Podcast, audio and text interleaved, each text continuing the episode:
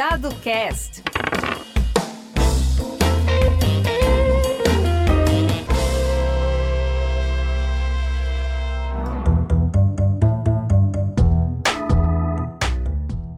Olá, eu sou Carlos Eduardo Manfredini Rappner e esse é o Dado Cast, um programa quinzenal que promete mexer com suas ideias, provocar o debate sobre temas relativos à vida, ao direito, à cultura e à sociedade.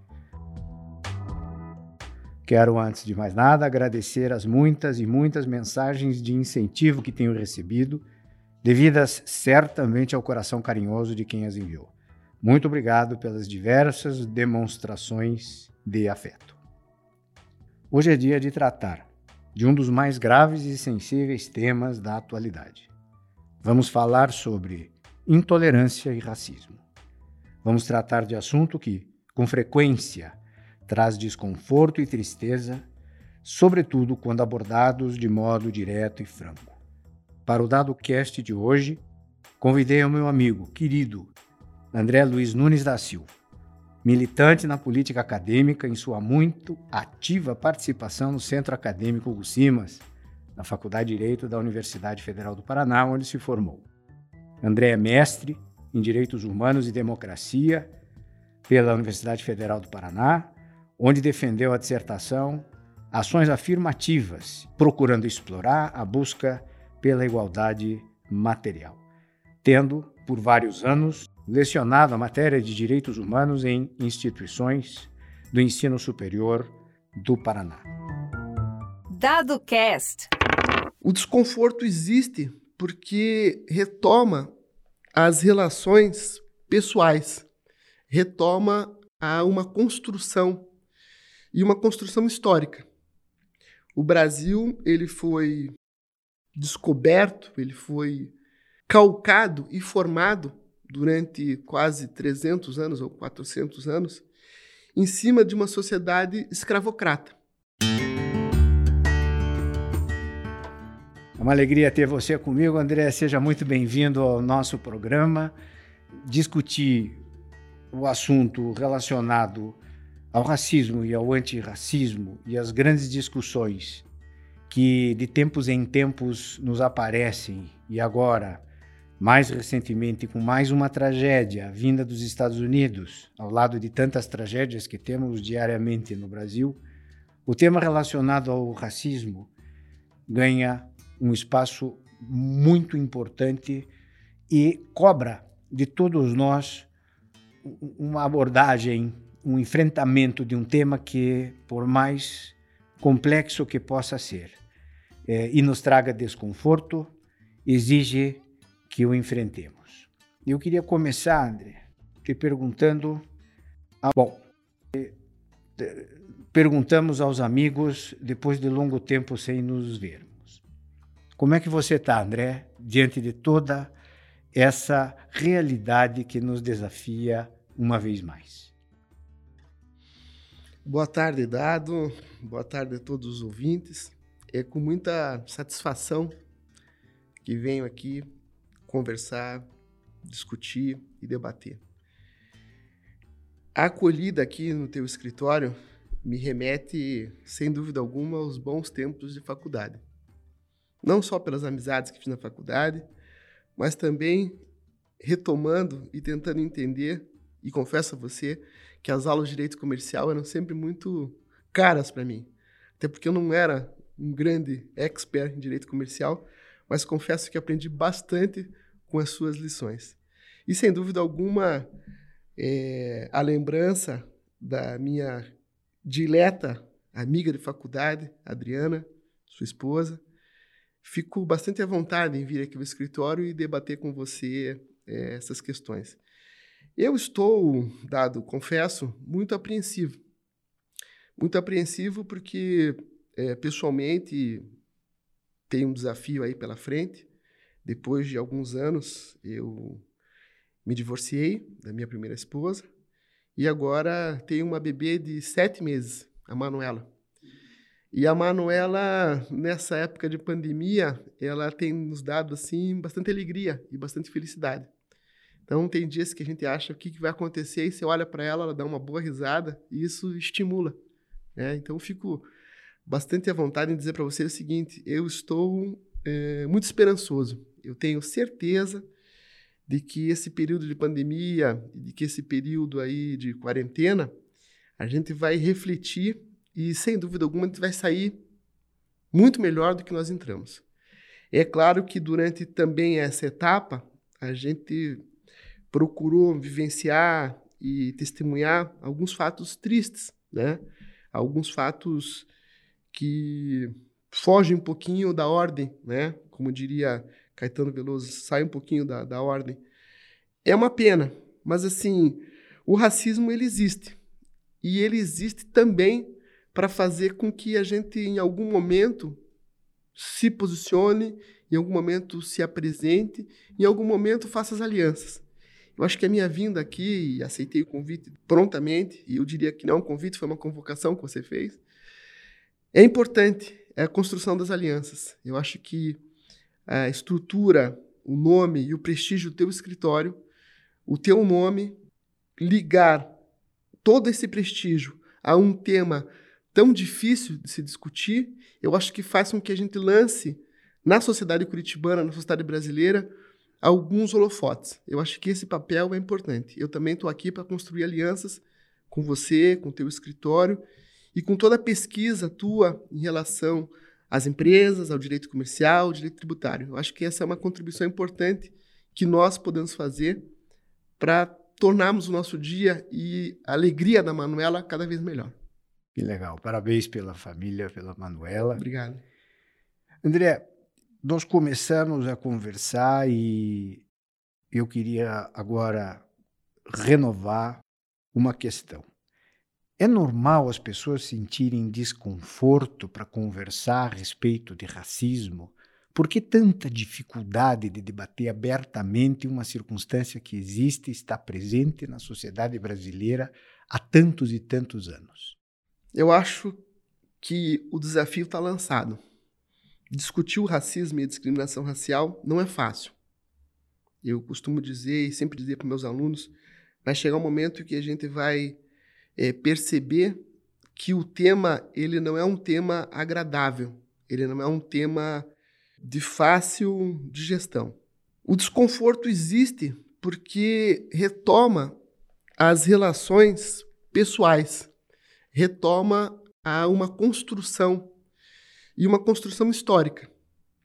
O Brasil ele foi descoberto, ele foi calcado e formado durante quase 300 anos ou 400 anos em cima de uma sociedade escravocrata. O que é uma sociedade escravocrata? E falo isso na minha dissertação. Ela é formada com toda uma estrutura de que a mão de obra e a economia ela foi formada e calcada em cima de um povo. Qual povo? O povo negro. Os negros eles eram trazidos da África, vinham para o Brasil. Só a captura na África, a permanência nos porões, depois a vinda desse grupamento nos navios negreiros é algo que a literatura, que os filmes, eles tentam retratar, mas a gente não tem como imaginar a situação dado de um navio com aproximadamente 400, 500 pessoas acumuladas, empilhadas nos seus porões, sem ter nenhuma estrutura de higiene, não ter nenhuma estrutura de alimentação, e essas pessoas eram transportadas não por vontade própria, eles eram comercializados. E chegavam aqui e também eram comercializados.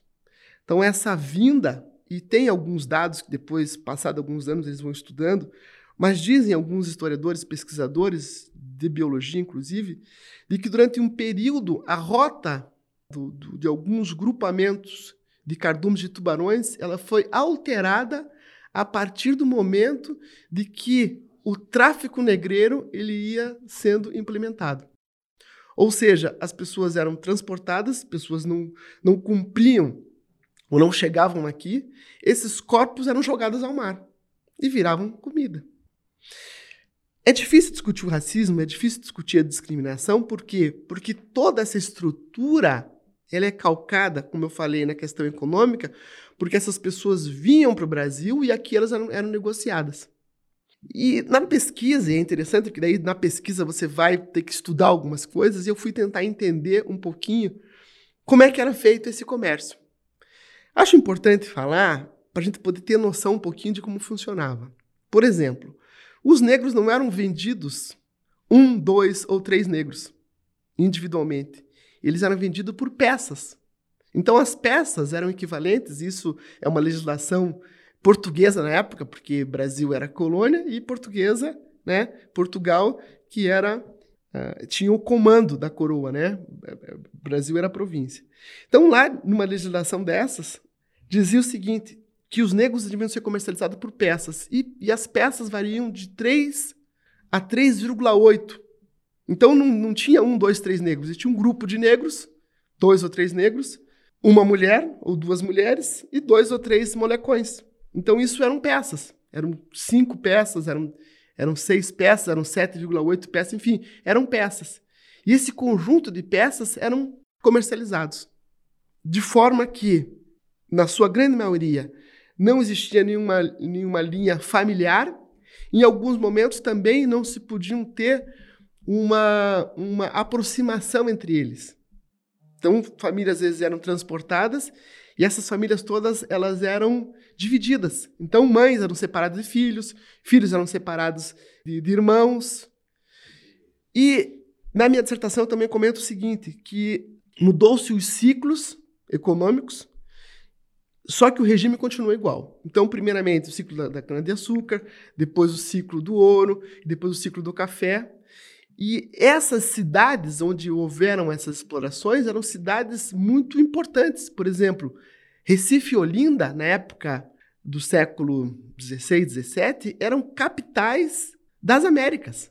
Eram maiores, Olinda e Recife eram maiores contingente populacional que cidades da América do Norte. Todo esse comércio, toda essa economia era calcada em cima do regime escravocrata. Ou seja, não era só o, o senhor de engenho ou quem tinha o poder, ele não só usufruía dessa mão de obra para que as pessoas gerassem riqueza, mas também o próprio comércio de pessoas também geravam riqueza. Então, instituições como a Igreja Católica, como a Câmara dos Vereadores e tal, tinham negros que trabalhavam, tinham negros que, que faziam as suas funções, e também era uma forma de mercadoria, entendeu? Então, tudo isso calcado a estrutura e a forma de como os, os, brancos e os senhores tratavam os negros, isso foi implementado e passado os anos, passados os séculos, isso foi reproduzido de forma muito categórica. O que vai tentar unificar um pouco isso já no século XIX, século XX, com o surgimento da questão da negritude onde é importante que o negro se veja como pessoa e é importante que ele valorize todas as suas é, cultura, toda a sua vestimenta, entendeu? Então o negro sempre foi tratado como mercadoria. E isso foi reproduzindo, e isso foi sempre sendo algo que foi feito assim de uma forma muito sutil. Entendi.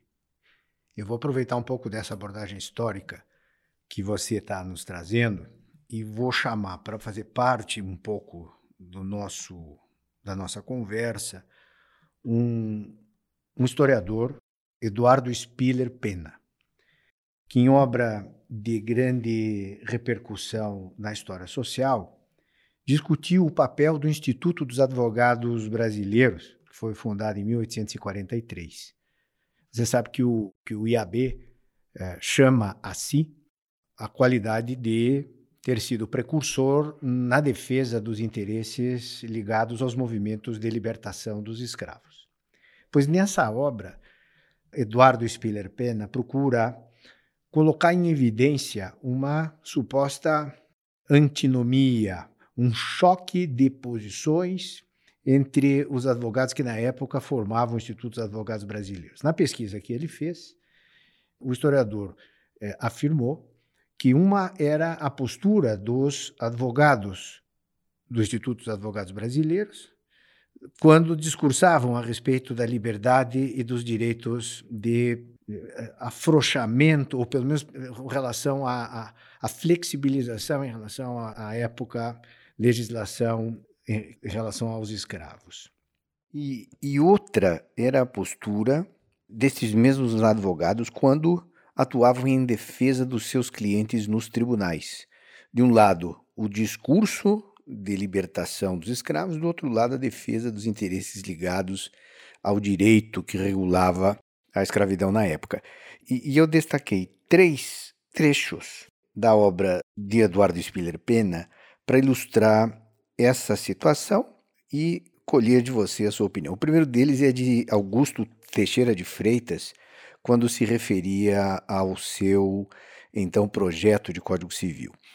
Ele escreveu: Cumpre advertir que não há um só lugar no nosso texto onde se trate de escravos. Temos, é verdade, a escravidão entre nós, mas se esse mal é uma exceção, que lamentamos, condenado a extinguir-se em época mais ou menos remota, façamos também uma exceção, um capítulo avulso na reforma das nossas leis civis. Não as maculemos com as disposições vergonhosas que não podem servir para a posteridade. Fique o estado de liberdade sem o seu correlativo odioso, as leis concernentes à escravidão, que não são muitas, serão, pois, classificadas à parte e formarão o nosso Código Negro. Uma segunda passagem é atribuída ao Visconde Rio Branco quando negociava em 1857 um tratado de extradição com a França, é onde ele se recusava a incluir nesse tratado o caso dos escravos. Disse ele: Não fiz menção no projeto dos casos relativos a escravos, porque não havia necessidade, uma vez que entram na regra geral. E sublinhou: Demais, tenho grande repugnância em escrever essa palavra em documento internacional.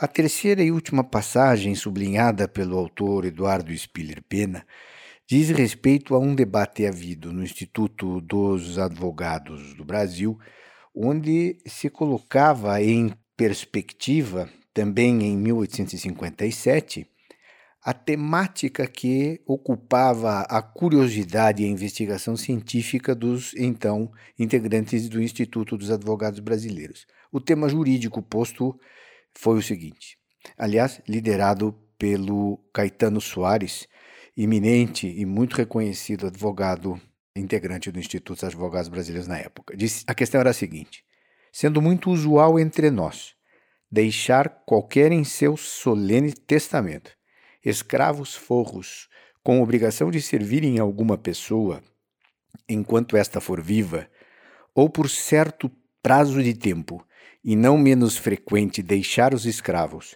para servirem temporariamente a alguém, e se lhes dar carta de liberdade, findo este prazo, pergunta-se, na primeira hipótese, se for escrava e tiver filhos durante o tempo em que era obrigada a prestar serviços, os filhos serão livres ou escravos?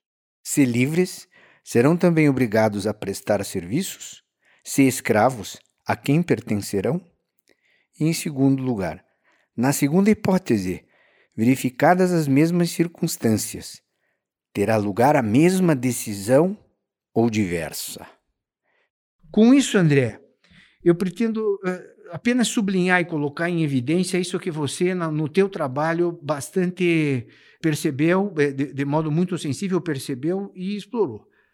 Sob ponto de vista jurídico, aparentemente, se debatia o tema.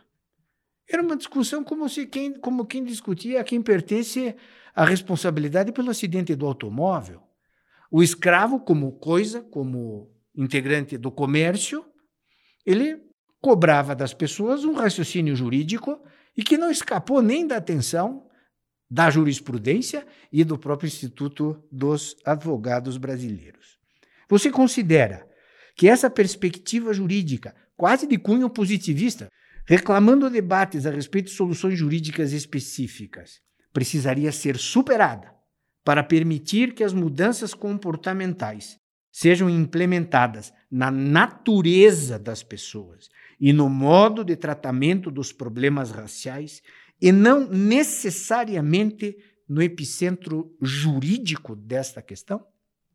Desculpe a pergunta, foi um pouco grande, mas apenas para colocar e contextualizar a questão de metodologia. Como abordamos isso? Precisamos de uma metodologia à, à moda antiga, cumprindo atenção à filosofia e à teoria geral do direito, que, pela tradição do direito continental europeu, nos inspira a ter uma, uma obediência, ou o problema racial nos cobra uma atitude distinta?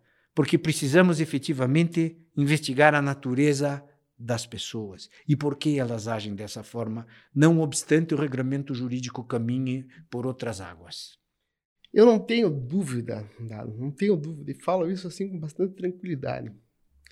Se você perceber, né, não, eu não, não conheço a, a, pesquisa do professor Eduardo Spiller, até comentou comigo, eu vou fazer questão de dar uma estudada boa né, depois para a gente voltar ao tema e conversar. Mas, sem dúvida alguma, eu diria para você que se nós pontuarmos isso, e você falou aqui, o Instituto de Advogados do Brasileiros, ele é fundado em 1843. A abolição da escravatura foi em 1888. Antes disso, muito antes disso, quase 100 anos antes, em 1789, os iluministas já vinham discutindo a Declaração dos Direitos do Homem na França. Então, a questão da liberdade, a questão da igualdade e da questão da fraternidade já eram discutidas lá e com propriedade. Claro que quem vai beber dessa fonte vai dizer, poxa vida, mas tudo bem, mas aí eu tenho uma questão legal. Mas a questão da liberdade está como fundamental nisso. Então, eu, eu, eu, eu entendo que isso foi, assim, importante, em alguns momentos a gente percebe que a discussão de alguns juristas vem, mas eles tangenciam, não conheço muito a fundo a pesquisa, mas tangenciam, mas em alguns momentos eles não vão no cerne da questão. E eu acho que essa discussão de direitos, ela é muito anterior. E você veja, historicamente falando, tem um, um cidadão que foi esse ano agora, ele é, me parece que fez 100 anos, e aí houve toda uma manifestação. O pessoal de São Paulo eles são muito pródigos né, em relação a isso. Então eles levam essa postulação, o Conselho Federal da OAB entende a postulação e dá a carteira para Luiz Gama, que é um abolicionista, que não era advogado, mas ele circulava lá no, no, no, no pátio da Faculdade de Direito de São Paulo, e depois ele começou a fazer algumas manifestações e advogava. Não sei se na época como chamava, mas era Rábulo, mas ele não era advogado. E agora, recentemente, a, a OAB reconheceu o Luiz Gama como sendo advogado. Então é muito interessante isso, porque, porque passa essas relações de, de, de, liberdade, de respeito e tal, sem dúvida alguma, pela questão da, da, da própria pessoa humana. É claro, é óbvio, que se a pessoa é tratada como coisa, ela não é tratada como pessoa humana. Ela não é sujeito de direitos. E o sujeito de direitos é uma, é uma construção do século XX. Né? Então, pô, se ele é mercadoria, então ele pode ser vendido, pode ser comercializado, pode entrar em testamento, não pode entrar em testamento, pode, entendeu? Mas como pessoa humana, a pessoa humana, o, o respeito à pessoa humana, eu acho que deve transcender e muito em relação a isso.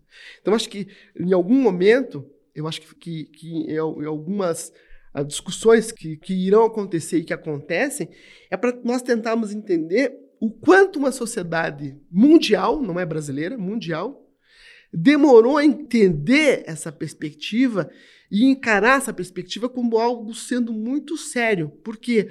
Porque as relações econômicas elas estão muito acima das relações pessoais. É, André, eu, eu realmente vejo isso, mas vamos fazer esses pulos históricos que você propôs. Saímos da Revolução Francesa.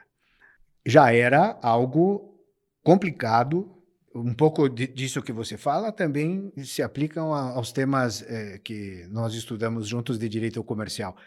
Ah, os códigos napoleônicos, eles procuram abolir privilégios e buscam alguma espécie de obediência aos princípios iluministas da Revolução.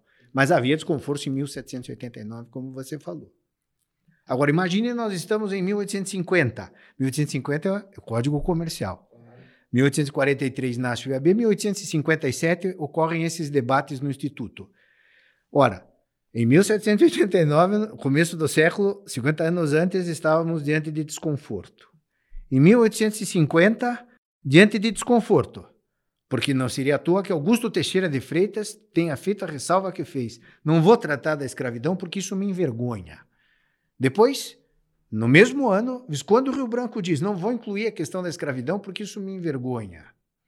E chega Caetano Soares, e também integrante de grupos abolicionistas, de acordo com uma cultura vinda, inclusive de Portugal, de onde ele fez a faculdade de Direito, também desconforto.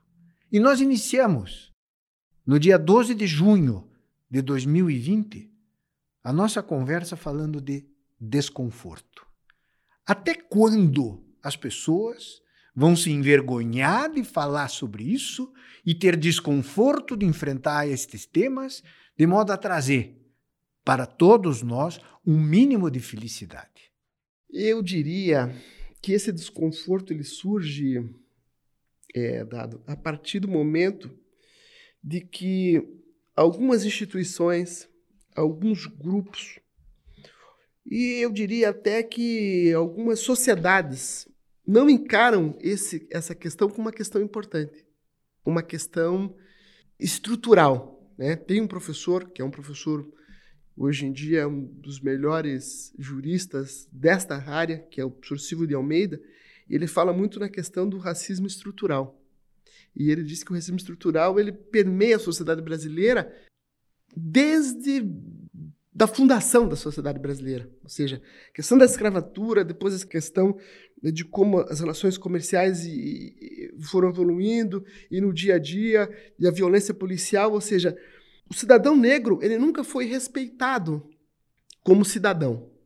Vou dar um dado importante para você, dado e é interessante essa. Em 1964, um grande grupamento de negros americanos não exerciam seu direito de voto.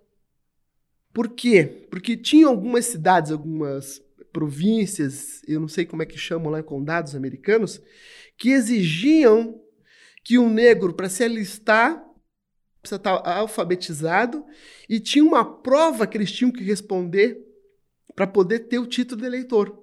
Então tem, inclusive, literatura farta e filme também, eles, eles relatam muito isso. Se ele não tinha o direito e condições de se alistar como, como eleitor, ele não podia votar. Isso em 64. Eu tenho 56 anos. Então, a democracia americana, por mais pródiga que seja, ela é muito nova ainda.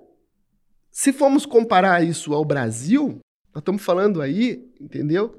De que no Brasil existiam algumas situações apresentadas que eram e aí isso é motivo do movimento negro, me permita fazer algumas digressões políticas em relação a isso que eu acho importante, que o movimento negro sempre eh, desqualifica, e isso é importante dizer, que é o papel do cidadão chamado Gilberto Freire. O Gilberto Freire dizia que aqui no Brasil vivia-se uma democracia racial, que todos conviviam de forma pacífica e tranquila. E o movimento negro sempre fez questão de dizer que essa democracia racial é uma falácia, e realmente é uma falácia. Quer dizer, não é que a gente convivesse e conviviam brancos e negros de forma tranquila e amistosa. Não isso. Mas é que o racismo ele, ele se operava ou trabalhava ou fazia uma interlocução de modo a sempre coibir e limitar a atividade e a conduta desses negros. Por exemplo, vou dar dois exemplos aqui muito interessantes. Primeiro, depois, você falou em 1850, tem lá a lei Eusébio da Mota, que proíbe o tráfico, depois tem a lei dos sexagenários, depois tem a lei da abolição, enfim. Esse, esse contingente populacional, ele fica, digamos assim, sujeito a toda a sorte né, e exploração. Por que sorte e exploração? Sorte pelo seguinte, existiam algumas normas e algumas leis, que não vou lembrar de cabeça, mas enfim, tanto no Rio, e, e o Rio particularmente era importante porque Rio era, era a capital do, do Brasil, dizia o seguinte, de que era proibido, não era permitido o exercício e o direito de estudar para a população negra. Os negros eram proibidos de estudar. Durante muito tempo, não era facultado o estudo para a população negra. foi proibido também por lei de que os negros não poderiam comprar ou adquirir terras. Se você retomar algumas situações, você vai ver que a migração no Brasil, né, de europeus, né, vindos para o Brasil, ela vai ocorrer muito durante o século XIX e um pouco do século XX. Então, o direito à propriedade, o direito de você comercializar, falamos no interior, que eu dei aula no interior e tal, Guarapuava, aquela região toda ali de colonização, etc, etc. Isso tudo foi povoado por pessoas e grupamentos, né? Os eslavos, os ucranianos, os alemães e tal, que vieram por convite da, do governo brasileiro. Qual que era a política? A política era que era importante e fundamental que o Estado brasileiro não fosse identificado como sendo um Estado negro, e sim um Estado branco. Queriam se embranquecer a população.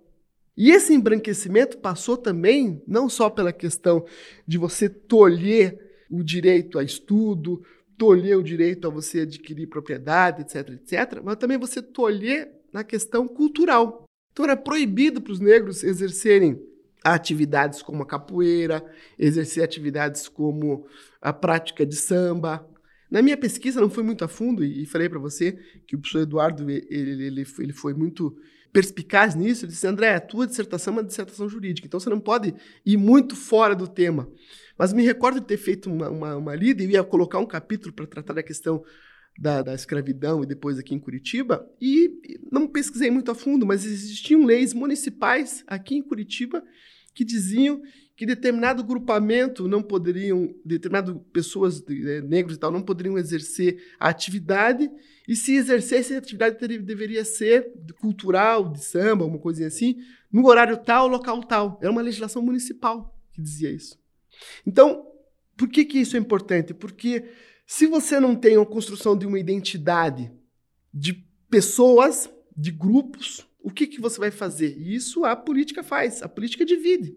Então você vai dividir esse grupamento, você vai dividir entre mulatos, você vai dividir entre pardos, você vai dividir, né? E aí você vai estabelecer essa divisão de modo que você vai conseguir governar com essa divisão e você vai estabelecer políticas públicas para esse grupamento de forma a não deixar eles unificados, sempre ou seja, uma política enfraquecedora. Enfraquecedora, entendeu? Então isso, isso vai se reproduzir não só nessa questão, mas você vai, vai ter uma outra informação importante, que precisou acontecer um fato histórico né, no Rio de Janeiro, aonde um senador, né, o senador Afonso Arinos, ele presenciou um fato e fez uma carta ao diria que talvez hoje equivalente ao secretário de segurança ou chefe da polícia e tal, dizendo o seguinte, que precisavam o Estado se comprometer a visualizar ou estabelecer uma forma de tratamento,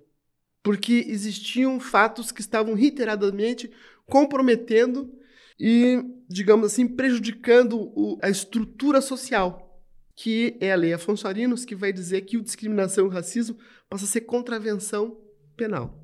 É a primeira vez, isso 1950, que isso é tipificado. Então veja, dado, nós temos um salto aí de temos um salto aí de 1888 com a abolição da escravatura.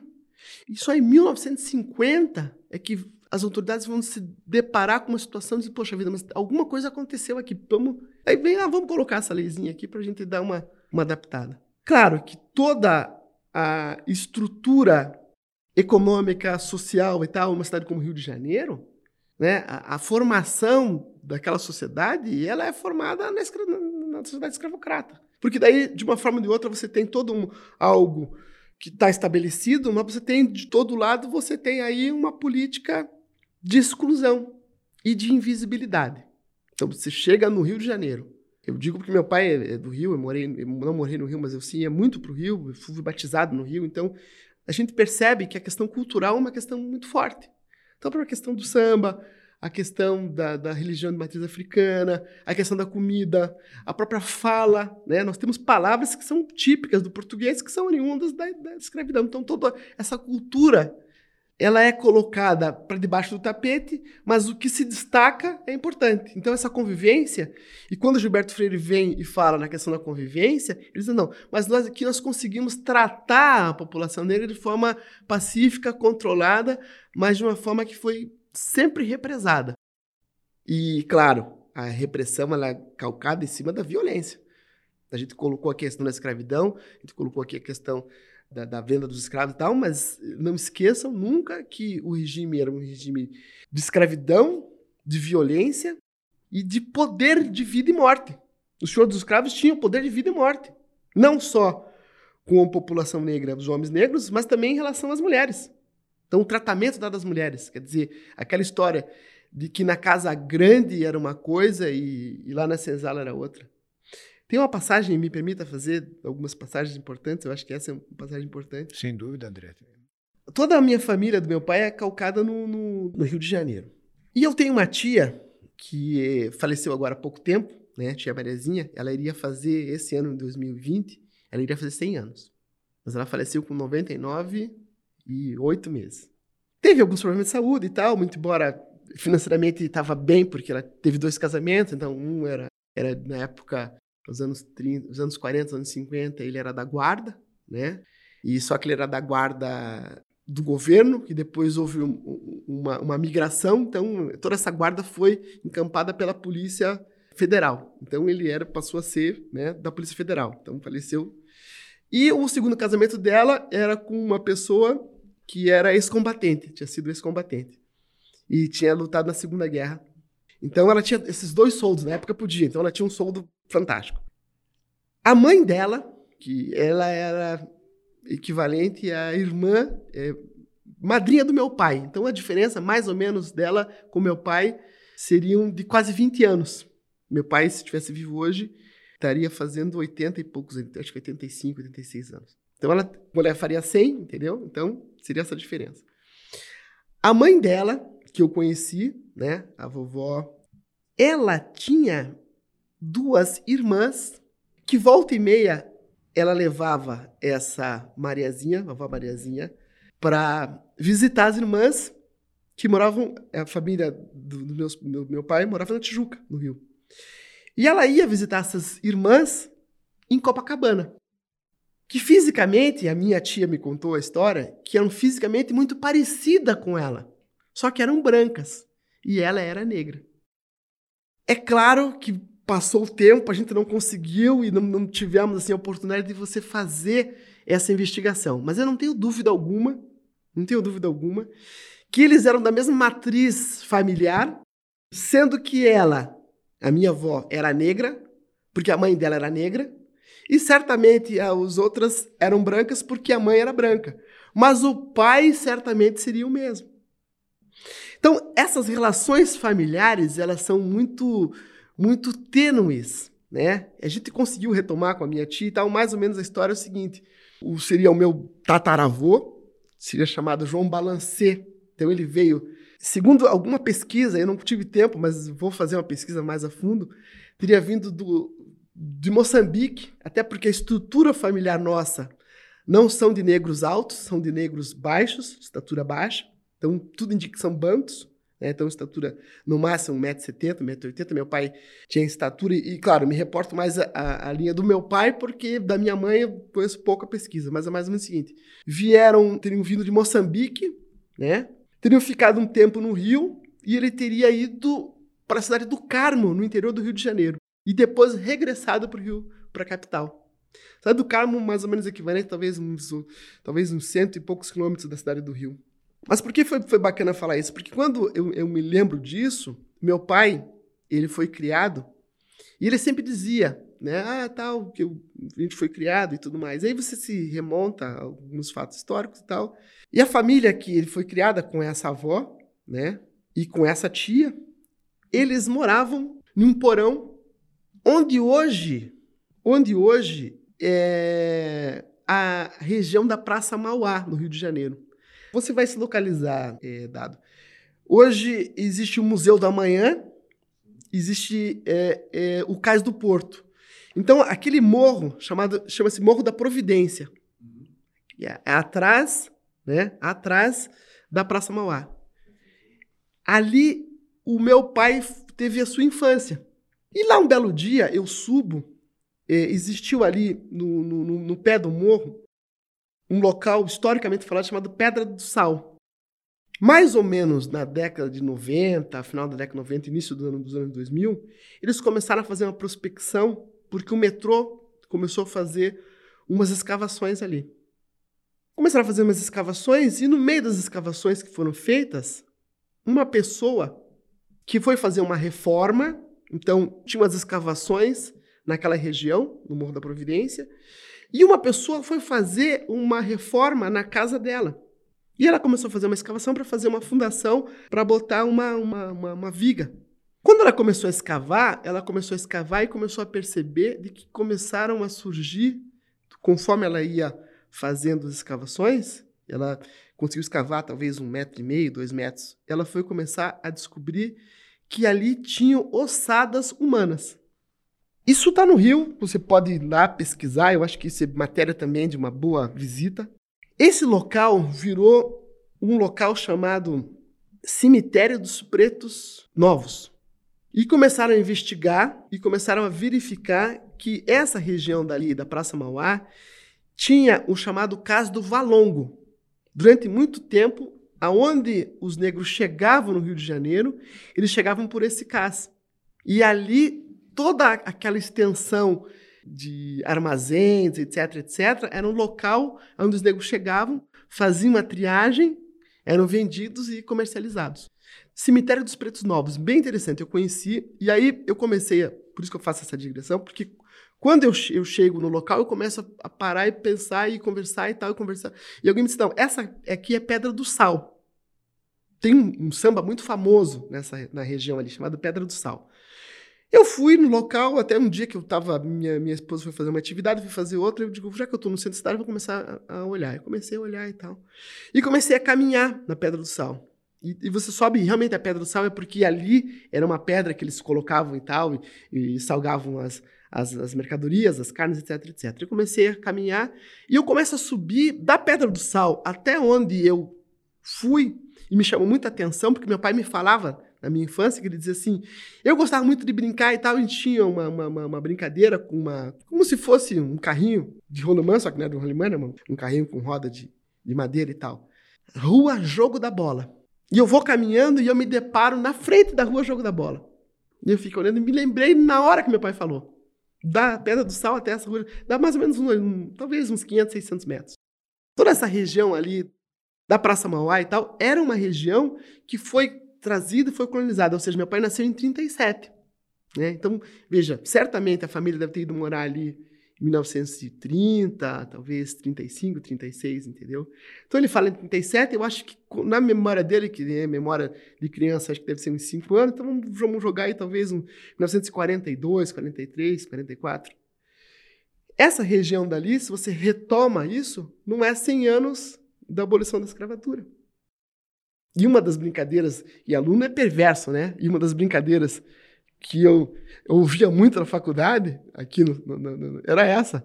André, você está se formando, eu me formei em 88, minha, minha turma é de 88, fizemos 30 anos aí. A lei aula foi escrita a lápis, vai apagar, já tem 100 anos. E aí você lembra, por 100 anos, mas realmente, 100 anos. 1988, 100 anos, é muito pouco. Então, para te responder é, é, esse desconforto, dado, Tranquilamente, eu diria para você o seguinte, que esse desconforto acontece, primeiro, porque a gente não conhece a fundo as histórias todas. E é muito recente na nossa história a questão da, da, da abolição da escravatura. É muito recente ainda. Então parece que a gente está falando de algo que aconteceu agora aqui. Então é melhor eu omitir ou não tocar no assunto do que eu ficar toda hora tentando, né? E aí é um contraponto que o movimento social faz com o que a gente chama dessas políticas antirracistas. Qual seja, você precisa se organizar, você precisa denunciar, mas a todo momento você tem que estar tá relembrando isso. Os americanos são muito pródigos em relação a isso. Os americanos eles têm uma, uma, um histórico depois, né? Você falou uma coisa importante, mas daí eu fui ler a história do tal do Jack Daniels, né? Da bebida Jack Daniels.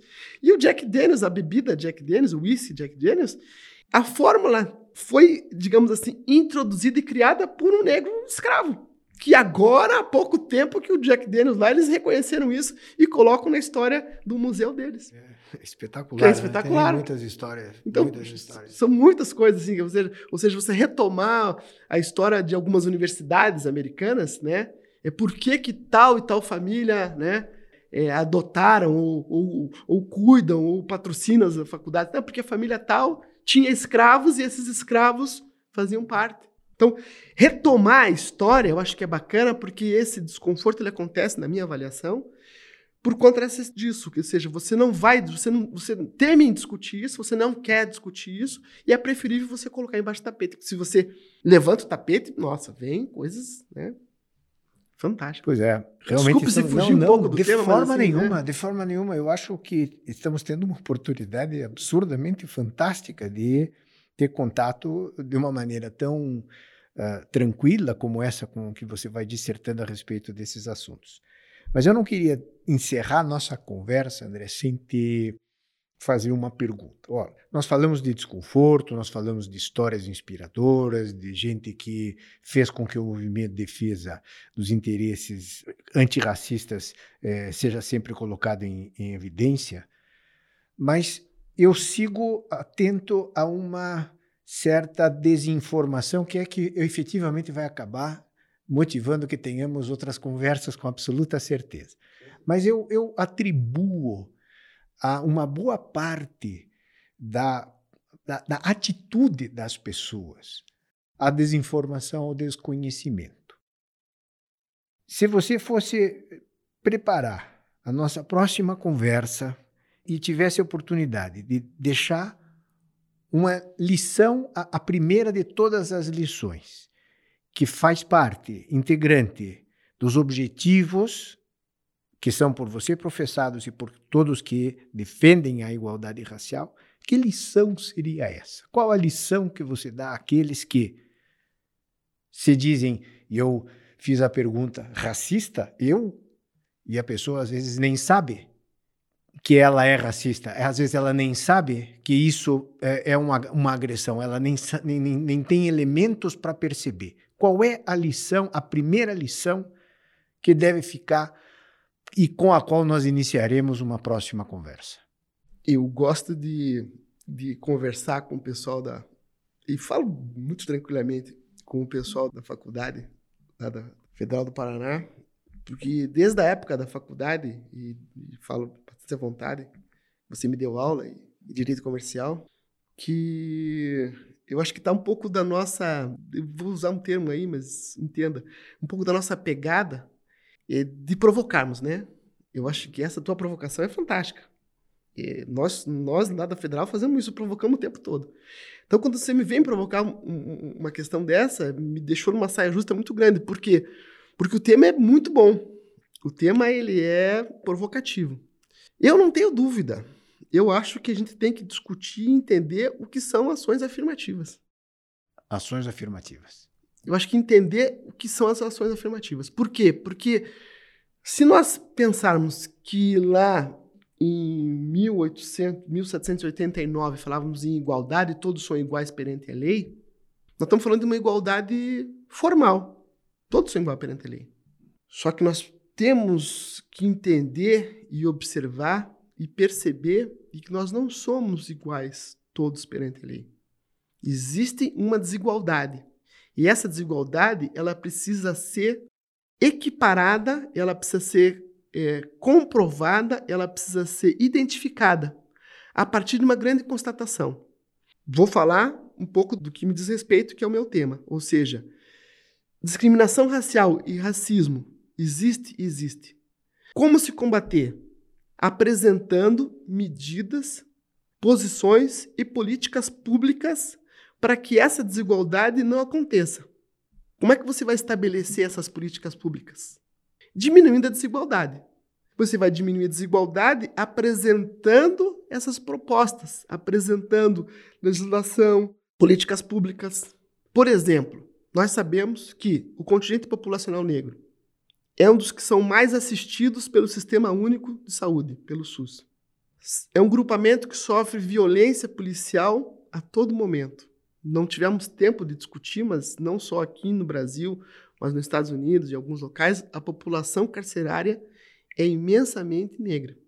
Eles estão mais vulneráveis na questão da saúde, ou seja, doenças, por exemplo, uma doença silenciosa que mata e matou não só o meu pai, quanto matou a minha mãe, que é a cardiopatia, que são doenças ligadas ao coração e à pressão alta.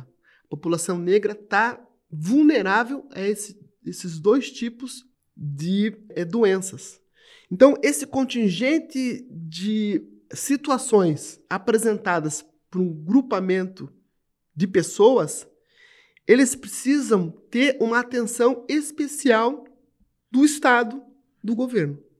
Como que isso vem acontecendo? A partir do momento que eu apresento que exista uma vulnerabilidade. Essa vulnerabilidade, às vezes, não é reconhecida pelo Estado.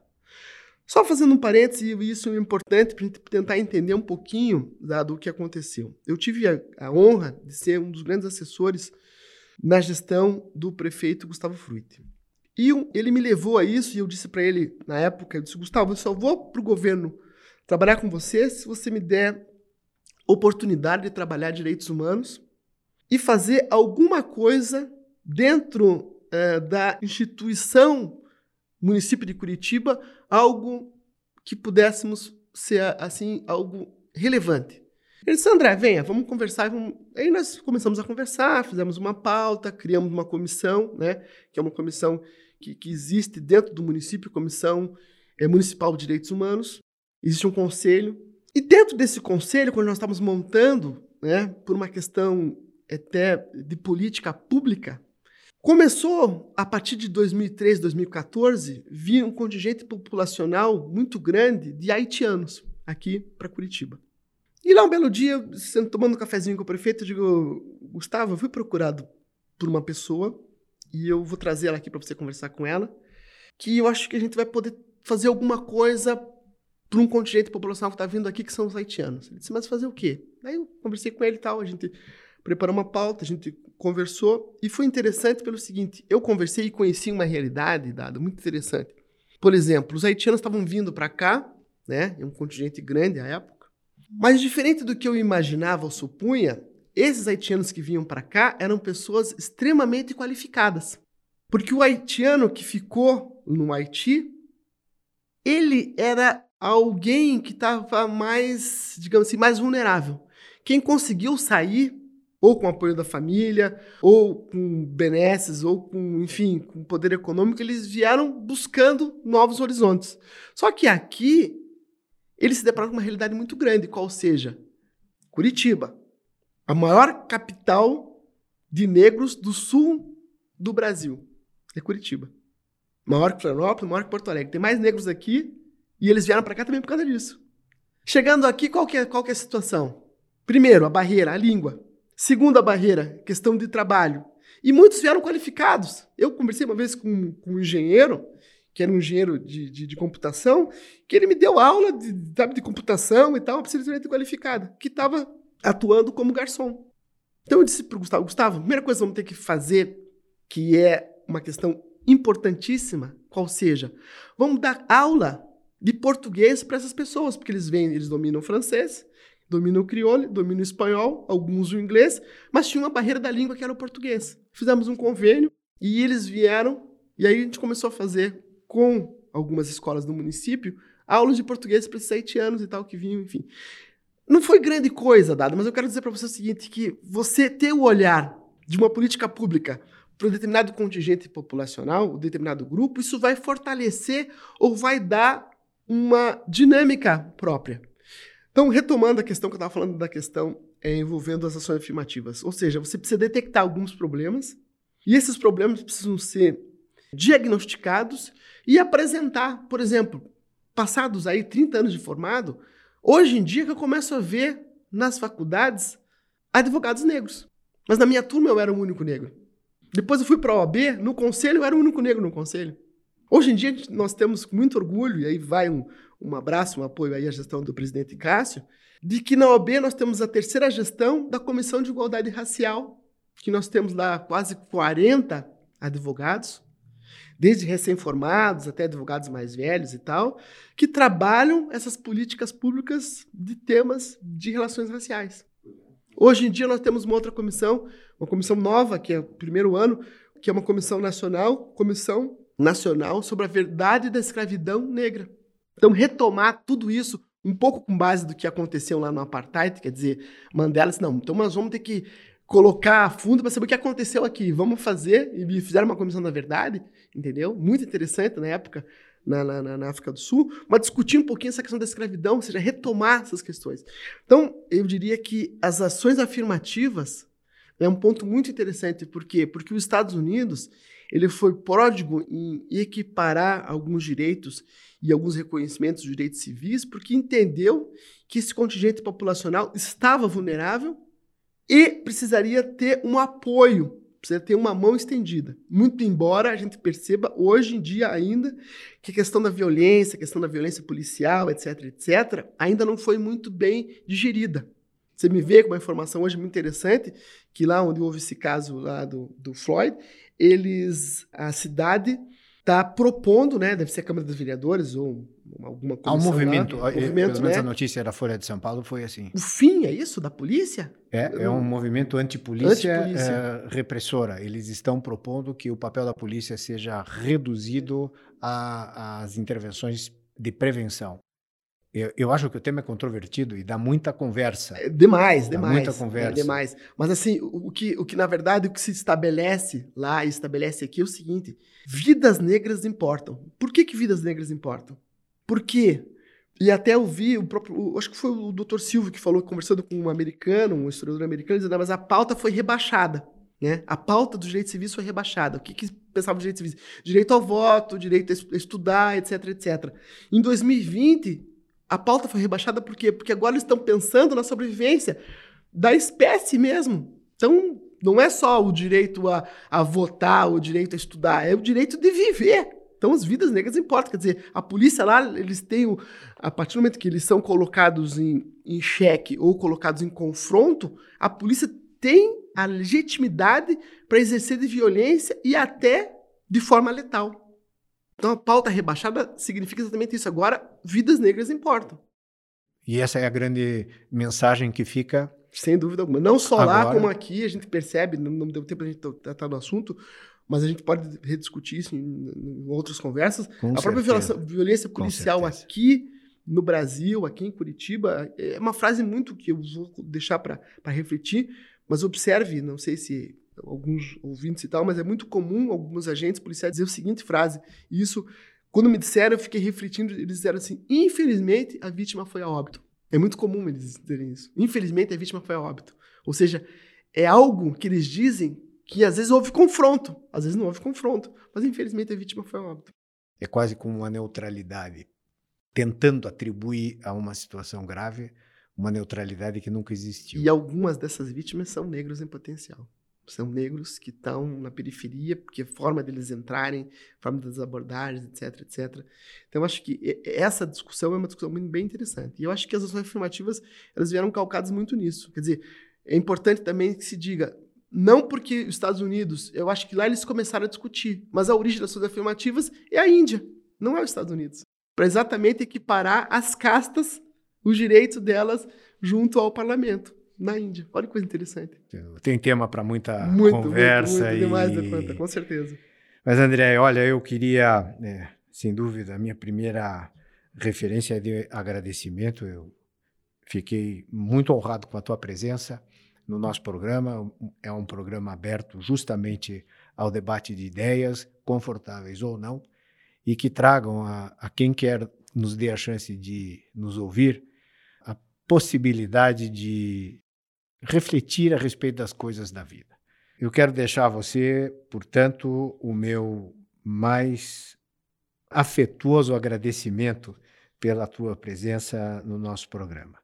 Mas principalmente e sobretudo dizer a você que o canal DadoCast estará sempre aberto para quaisquer expressões de defesa do antirracismo e da tolerância.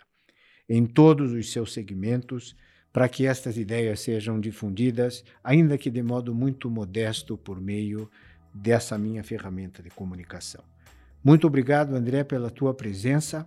Uma honra muito grande. Eu sou o Carlos Eduardo Manfredini Rappner, responsável pelo DadoCast. A identidade de áudio, edição e finalização é do Victor China Schroeder e da banca do podcast. A identidade visual é do Tiago Abrahams Rappner. Muito obrigado pela sua audiência e até o nosso próximo programa. Dado Cast.